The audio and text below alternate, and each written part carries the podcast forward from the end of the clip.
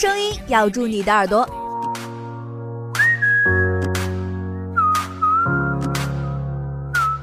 用热情引爆你的青春。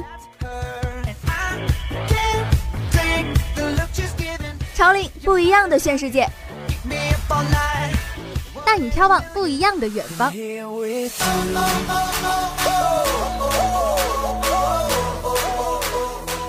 这里是潮领，潮领，潮领，潮领，潮领新青年。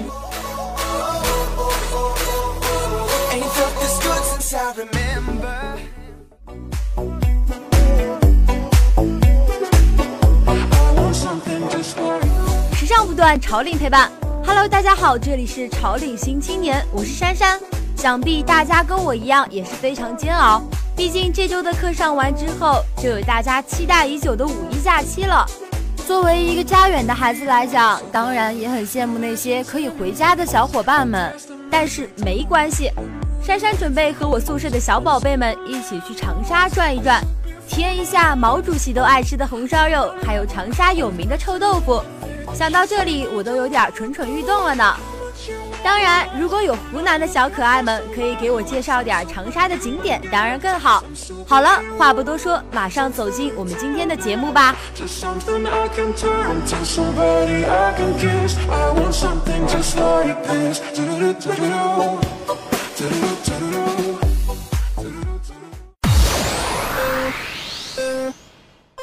关注潮领风云，与青春并驾齐驱。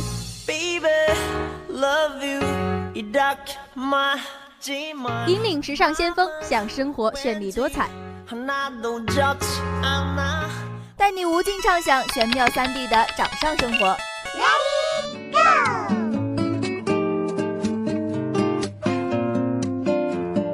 带你搜寻各种新奇酷炫的小玩意儿。生活服务、摄影美图、旅游出行、效率办公、购物优惠，就来！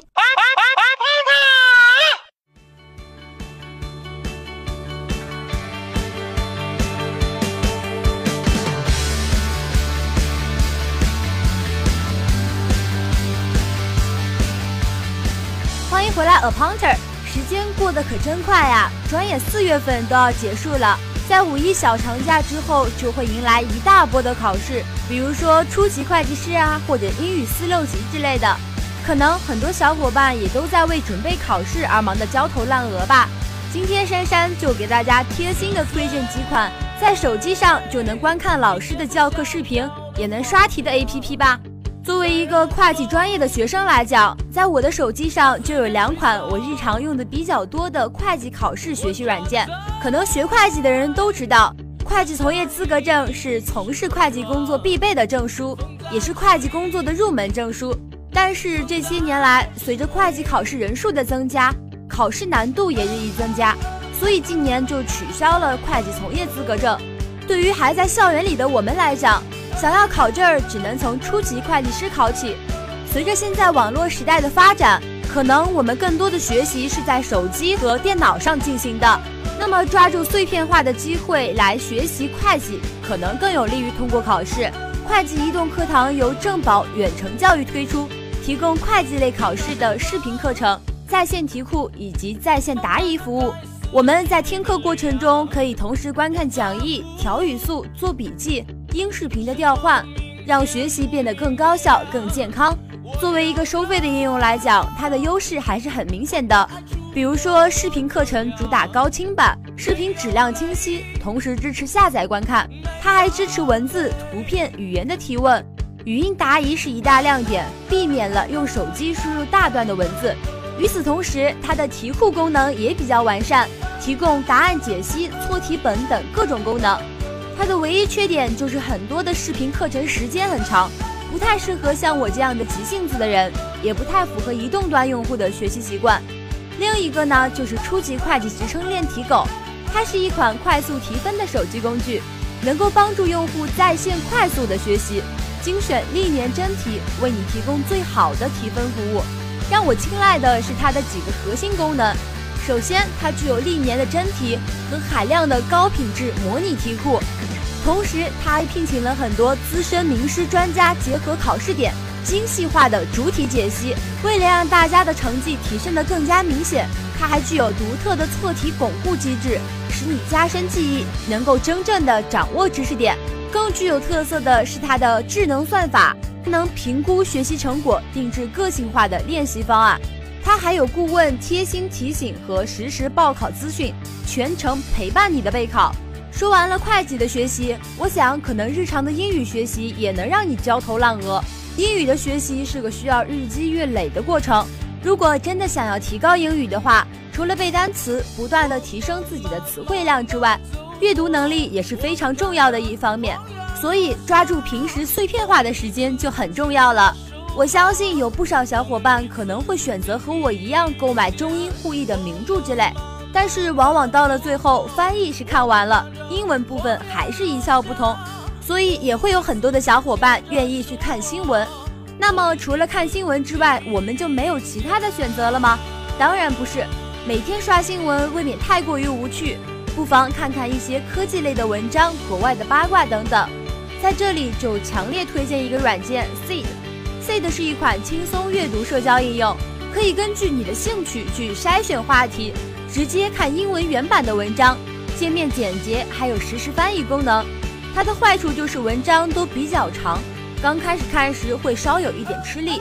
不过经过一段时间的历练后，相信你的阅读水平一定能由量的积累到质的变化。最后，珊珊还是希望大家都能通过五月份的考试，挂科比不挂科难。这样才能够让自己的人生有更多的可能性，也不辜负大学的轻松时光。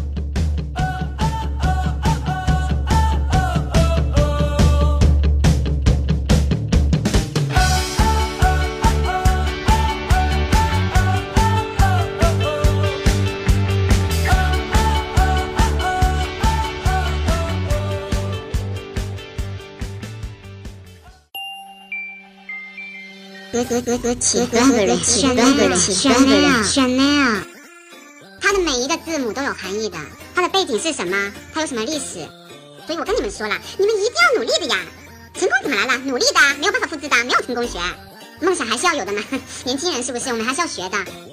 听时间百态，出动健美秀，细数潮流法，发现时装大牌，服饰潮牌，穿搭技巧，找寻不一样的自己。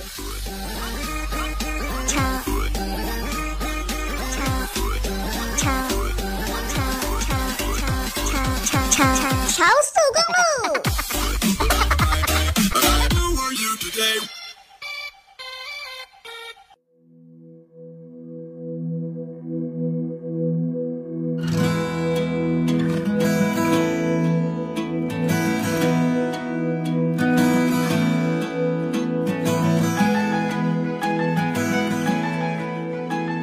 精彩继续，超速公路，春夏秋冬，一年四季。自然进行着周而复始的轮回。对于有理想、有抱负的美少女们，四季可都是一场场 show time，不能放过每一次的流行趋势。追赶潮流，为的是能够更好的引领时尚。为了能让小仙女们走出条条框框的固定穿搭模式，拥有多重视角的选择。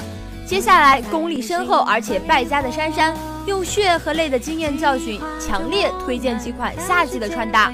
首先就是必备的衬衫，还有每个女生衣橱里都一定有的裙装，组合起来时髦又符合时体，简直就是女神标配啊！穿得美美的，才不辜负这大好春光。明星们示范衬衫和裙子这对 CP 甚是养眼。江疏影助阵时装周香奈儿2018秋冬系列的发布会时。身穿香奈儿二零一八春夏系列白色多层次宽袖衬衫，搭配黑色短裙，很有香奈儿小姐的 feel。刘诗诗的穿搭衣品一直很在线，一身同色系的搭配非常 nice，开叉半裙和小丝巾的点缀，满满的法式优雅风。那么对于日常来讲，我们要如何让衬衫和自己的裙子搭配才能看起来不突兀呢？首推的就是百褶裙。百褶裙从来就不是容易过时过季的单品，还能够分分钟拽回你的少女感，并且轻松提升优雅气质。百褶裙搭配基础款衬衫，骨子里就透露着一股法式的优雅气息。说到夏天，必不可少的印花裙也是你搭配衬衫的不二之选哦。搭配一件比较宽松的衬衣，塞入裙中的下摆拉得松动自然一些，才能够让你看起来自然不做作，更能吸引帅哥的注意力哦。浪漫感十足的长裙更能体现你女生的优雅，廓形很好，体现了女性肆意挥洒的柔情。搭配基础款衬衫，落落大方，尽显优雅气质；而大裙摆的伞裙则让优雅立竿见影。更重要的是，没有什么裙子能比伞裙更遮肉了。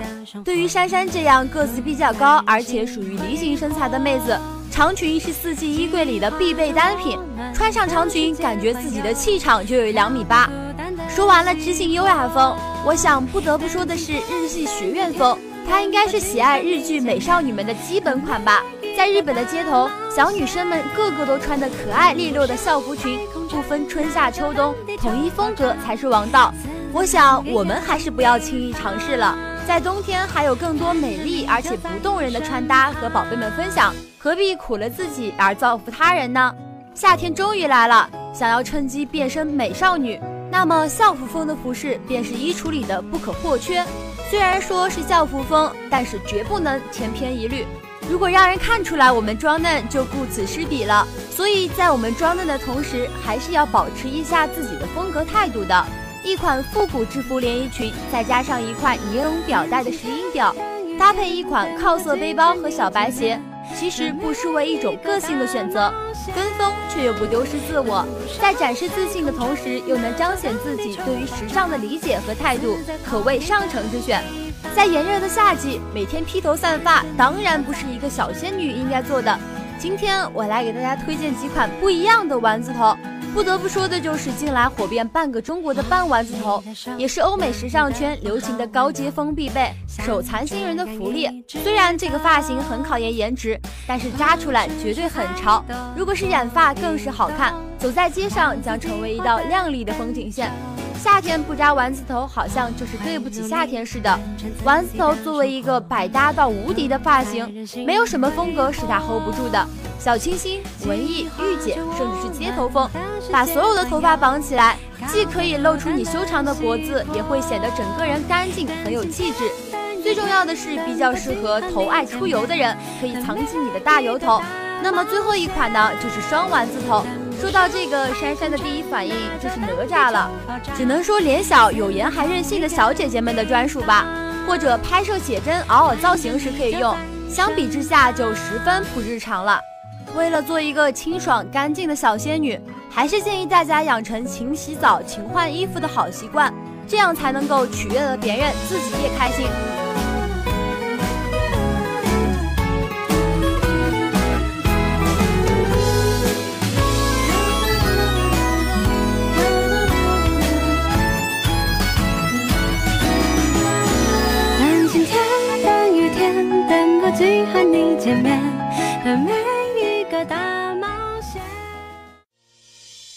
生活迸发出设计的源泉，设计创造着美好的生活。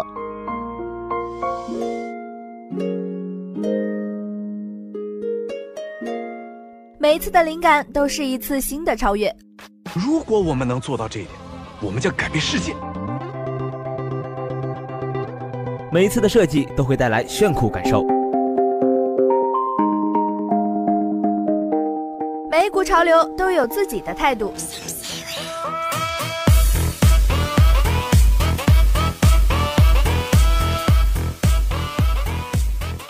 做有态度的潮酷吧。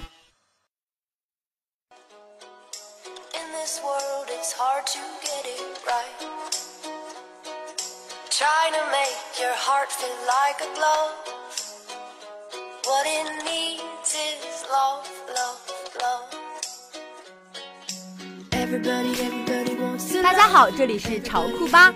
小时候看警匪片，特别喜欢一个桥段——千里鸡胸。每次看到热血干他们勇往直前、百死不悔，都会燃得不要不要的。现实中也有不少类似的故事，比如河南警方千里鸡胸打掉一特大持枪贩毒团伙；再比如梅州警方千里鸡胸潜逃十七年杀人犯落网。我们应该向这些勇敢敬业的人民警察致敬。这不是前几天又出了一件横跨千里的抓捕事件，内蒙古凉城警方从北到南，横跨两千三百多公里，在广州抓捕了一位名为谭秦东的医生。原因是该医生写了一篇名为《中国神酒红毛药酒来自天堂的毒药》的文章。他文章中写道：“中国神酒只要每天一瓶，离天堂更近一点。”一时间舆论哗然。在热度上能够与之相提并论的，也许就是美国空袭叙利亚的事件了吧。今天呢，我们就来说一说这件事情。根据央视市场研究媒介秩序的数据显示。鸿茅药酒在二零一六年中国电视广告的投放额名列第一，达到了一百五十亿元。试想，一家 A 股的上市公司一年的利润能有多少？红毛集团在电视广告上投放一百五十个亿，那么它要卖多少瓶酒才能拉回在广告上的投入呢？再加上人工工资、设备的维护、工厂用地等成本，可见红毛集团如果想要实现盈利。他们每年卖出的产品数量也必然是个天文数字才行。不但广告的投入高，红毛药酒的治疗范围也非常广泛，简直可以说得上是包治百病的神药。从动脉硬化到消化不良，甚至是更年期综合症，它都能治疗，没有这个药酒管不了的。我也是头一次听说脑血栓病人还能喝酒的，而药酒的配方则更有意思。先不说何首乌是国家食品药品监管总局明文表示的伤肝药物，槟榔和酒精都是世界卫生组织明确规定的一级致癌物，父子和半夏共同服用也会增加毒性。单单就豹骨这一项药材就值得我们深入的研究一下。豹类动物在我国早就已经是国家级的保护动物，有的甚至已经达到了极危的水平。从二零零六年开始，国家就禁止收购豹骨，也禁止了捕猎豹类。那豹骨这味中药材该怎么办呢？还可以使用库存啊。现在是二零一八年，红毛药酒的配方中依然存在豹骨这味药材，而每年几百上千万的销量，用了十二年也没有把豹骨用完。我觉得可能有以下的几种可能性：第一种，红毛集团未雨绸缪。在零六年之前就拥有了一个超级大的豹骨仓库，里面的豹骨堆积如山，足够用到中国成为发达国家的那一天。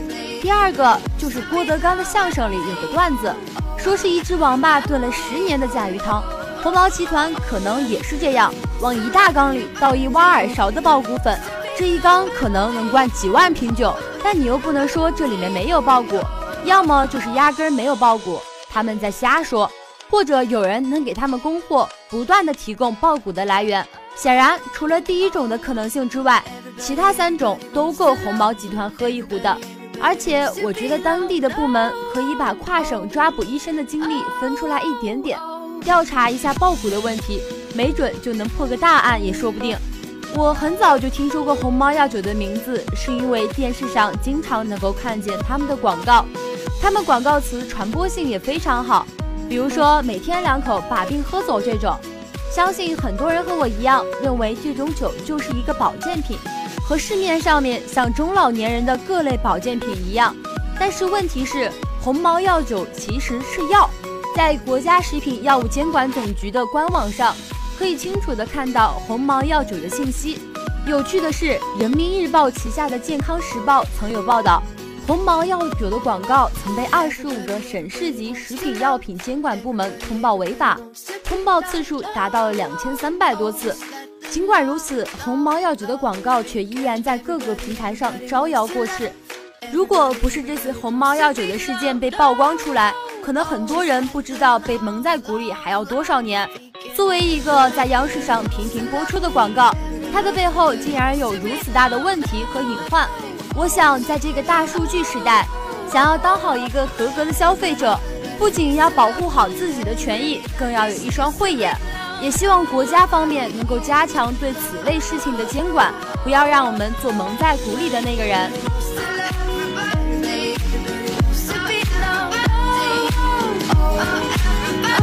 oh, oh, oh, oh, oh.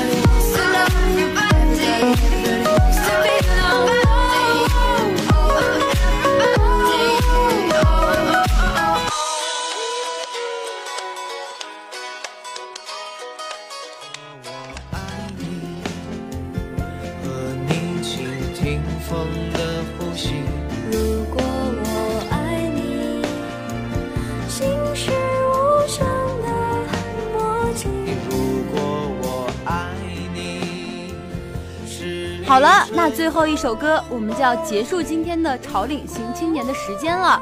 如果小伙伴们对我们有什么意见或者是建议呢？